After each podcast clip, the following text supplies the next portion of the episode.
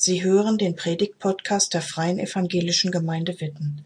Mehr über unsere Gemeinde finden Sie unter www.fegwitten.de. Hoffnungsvoll, aber unsicher.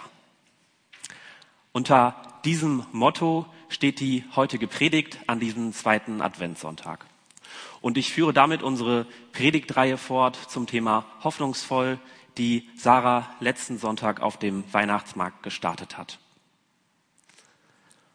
hoffnungsvoll, aber unsicher. So habe ich mich auch ein bisschen gefühlt, als wir im Predigtteam-Treffen Ende Oktober über das heutige Predigtthema gesprochen haben. Und warum, das möchte ich euch auch ganz kurz erzählen. Advent, die ein oder andere Person unter euch weiß es vielleicht schon, heißt auch Ankunft. In der Adventszeit gedenken Christinnen und Christen auf der ganzen Welt an die Geburt unseres Herrn Jesus Christus. Also in gewisser Hinsicht dessen erste Ankunft. Doch, und das ist vielleicht dem einen oder anderen neu, steht, die, steht, die, steht der heutige zweite Adventssonntag und die Adventszeit klassischerweise auch unter dem Stichwort der zweiten Ankunft Jesu also dessen Wiederkunft. Als Christen glauben wir, dass Jesus eines Tages wiederkommen wird und Gott eine neue Welt für uns errichten wird. Darauf hoffen wir. Danach sehnen wir uns. Nach einer Welt frei von Trauer, von Tod, von Leid und Ungerechtigkeit, sondern voll von Gottes Liebe und seiner Gegenwart. Und doch macht mich als Christ ganz persönlich nicht nur unsicher, wann das alles geschehen wird, sondern auch mit was für Zeichen und Geschehnissen diese Wiederkunft Jesu einmal einhergehen wird.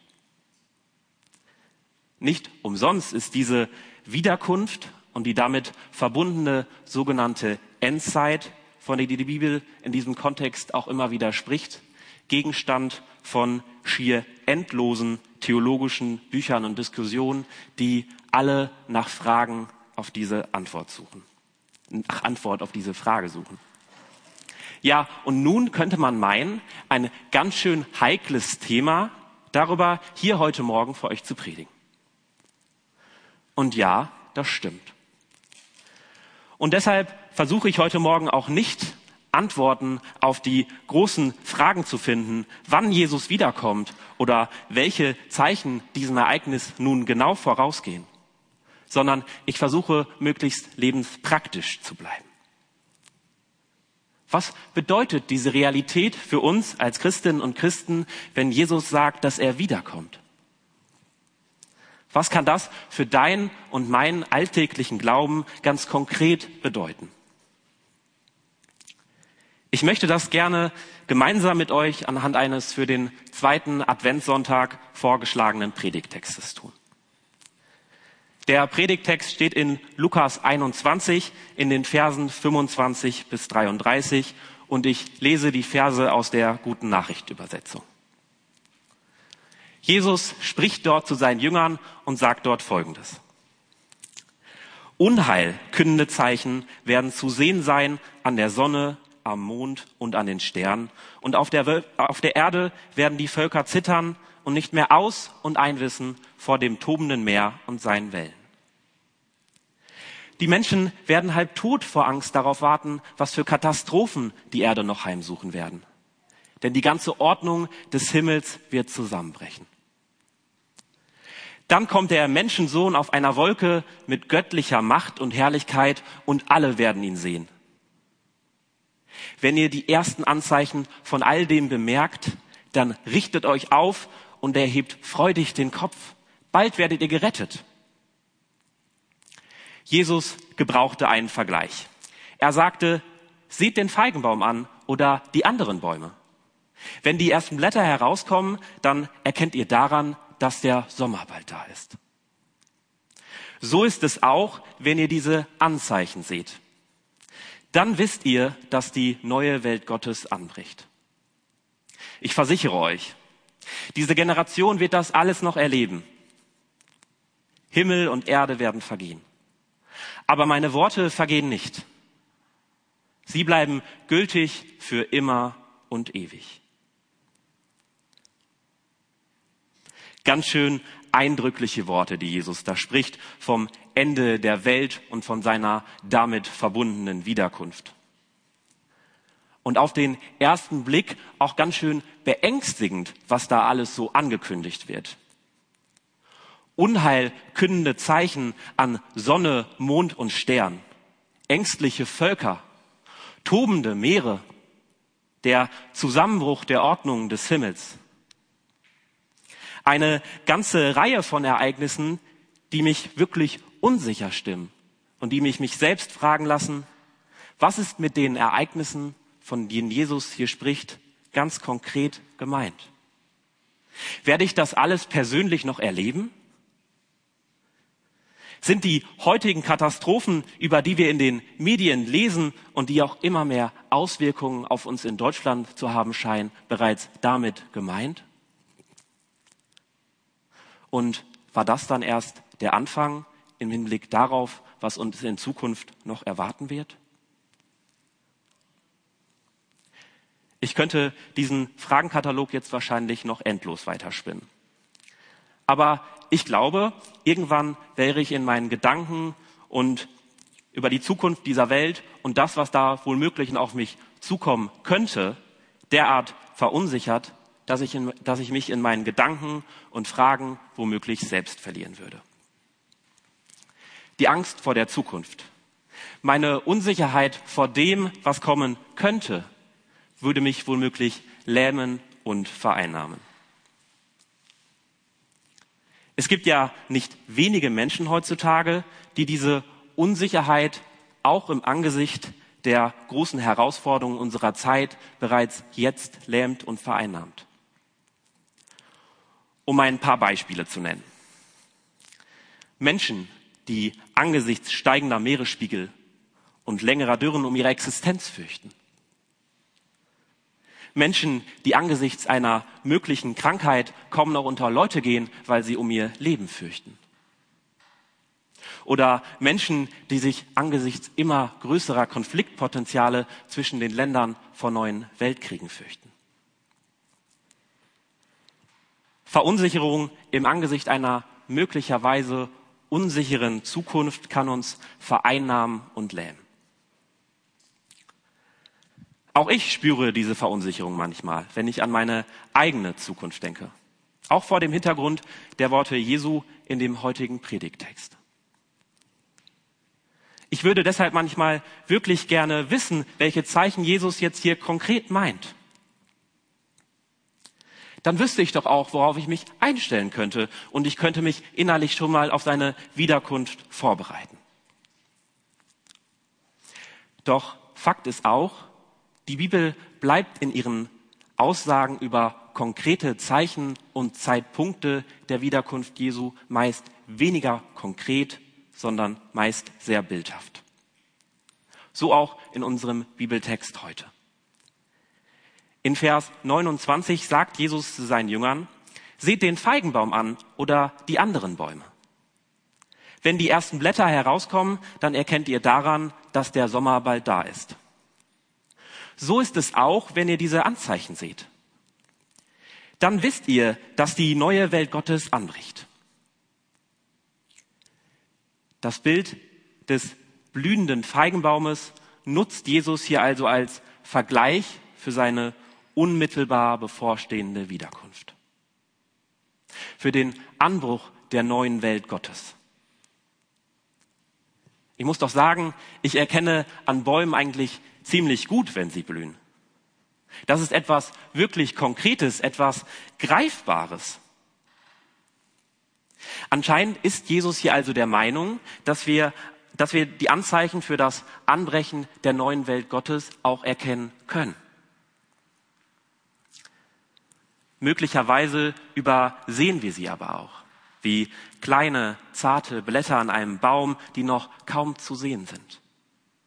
Und erst wenn die Blätter immer größer zu werden scheinen, erkennen, wird das Gesamtbild klarer und man erkennt, der Baum blüht ja.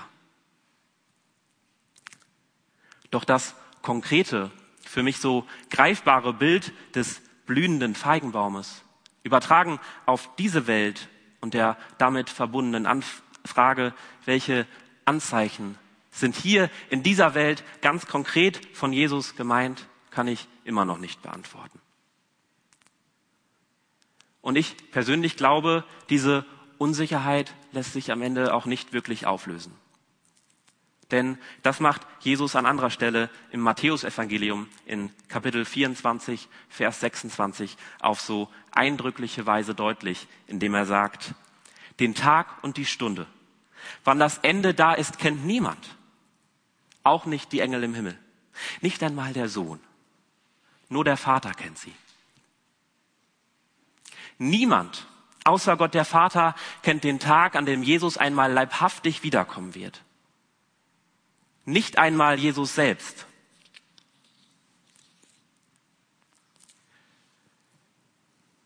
Die Unsicherheit bleibt. Und doch ist das, so glaube ich, nicht die Kernbotschaft unseres heutigen Predigtextes.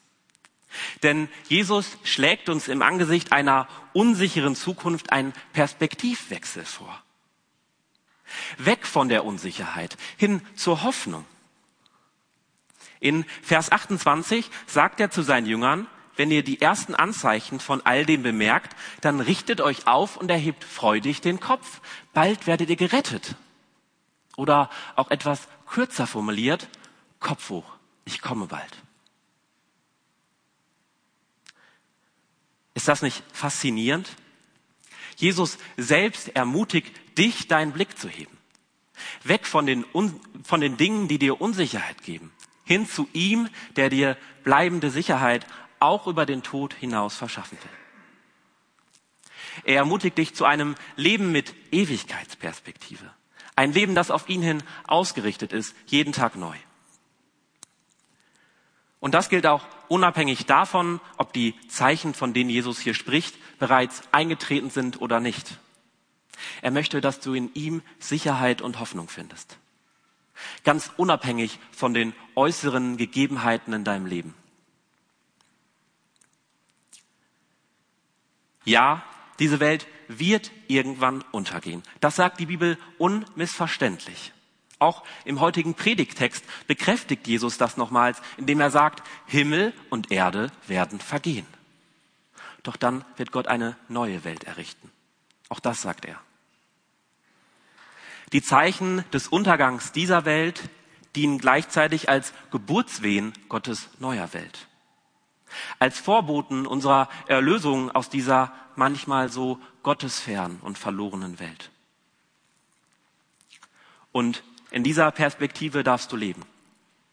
Kein Unheil dieser Welt kann dich aus Gottes Hand reißen.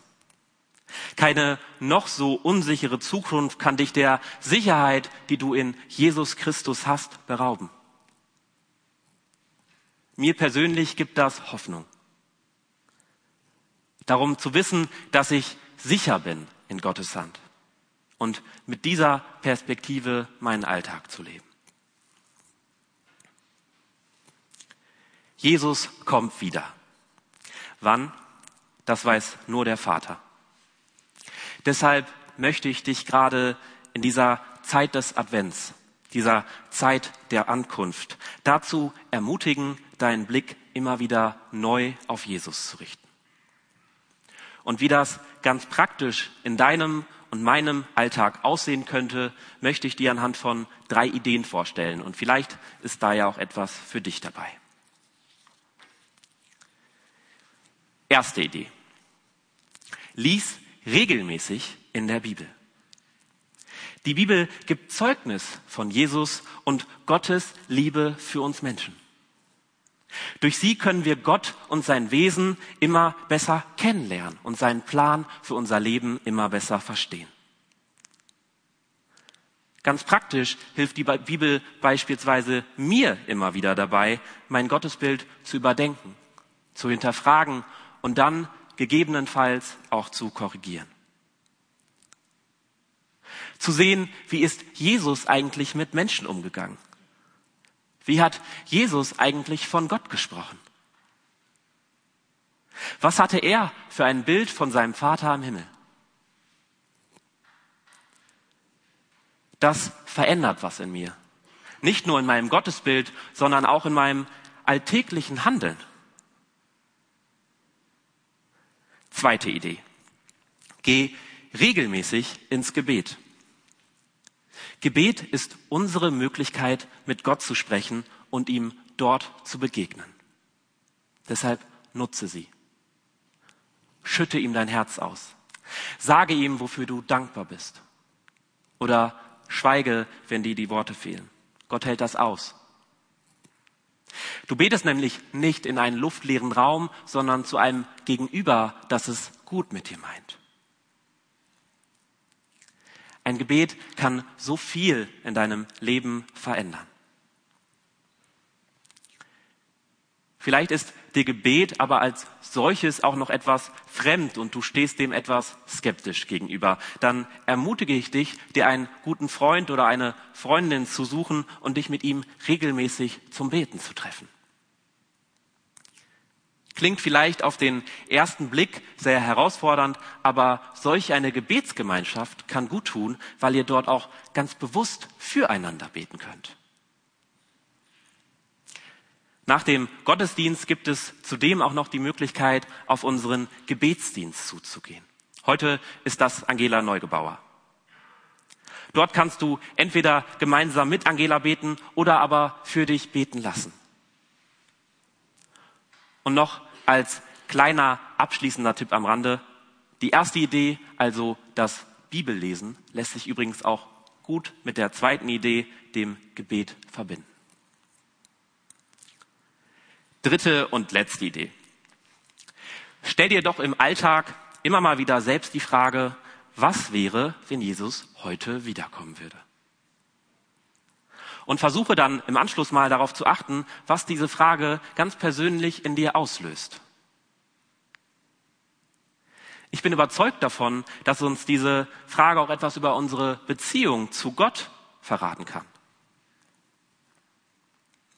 nämlich Gott vor allen Dingen als strengen Richter war, habe ich vielleicht Angst vor der Wiederkunft Jesu, weil ich mich für, weil ich fürchte, verurteilt zu werden. Nämlich Gott hingegen als liebenden Vater war, der mir meine Schuld vergeben hat, sehe ich der Wiederkunft vielleicht sogar hoffnungsvoll entgegen. Und vielleicht versuchst du in dieser Zeit des Advents dieses Bild des liebenden Vaters mal wieder ganz bewusst für dich anzunehmen. Dir immer wieder vor Augen zu führen, ich bin von meinem Vater im Himmel geliebt und getragen. Mir ist vergeben. Darum kann ich hoffnungsvoll in die Zukunft blicken. Egal welche Unsicherheiten diese Zukunft noch für mich bergen mag.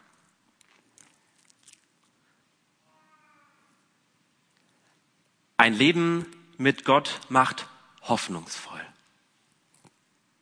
Hoffnungsvoll, dass er eines Tages uns und diese Welt von aller Ungerechtigkeit, aller Trauer und allem Leid erlösen wird. Hoffnungsvoll, weil er uns durch seinen Sohn Jesus Christus vergeben und ewiges Leben versprochen hat. Hoffnungsvoll, weil wir bereits jetzt in dieser Perspektive unseren Alltag als Christinnen und Christen leben dürfen und so Beziehung zu Gott und unseren Mitmenschen führen können. Doch die Unsicherheit bleibt. Wie wird unsere Zukunft aussehen? Wann wird Jesus wiederkommen? Was für Zeichen gehen Jesu Wiederkommen konkret voraus? All diese Fragen bleiben letztlich unbeantwortet. Doch ich bin überzeugt, dass Gott uns diese Unsicherheit nehmen möchte, indem wir immer mehr lernen, ihm unsere Zukunft und unser Leben anzuvertrauen. Dann wird aus Unsicherheit Sicherheit. Dann wird aus hoffnungsvoll, aber unsicher, hoffnungsvoll und sicher, weil wir geborgen sind in seiner Hand bis ans Ende unserer Zeit. Egal, ob es sich dabei um unseren irdischen Tod handelt oder Gottes Herrschaft auf dieser Welt anbricht. Wir dürfen darauf vertrauen, dass Jesus Zusage für uns gilt. Himmel und Erde werden vergehen, aber meine Worte vergehen nicht. Sie bleiben gültig für immer und ewig. Amen. Danke fürs Zuhören.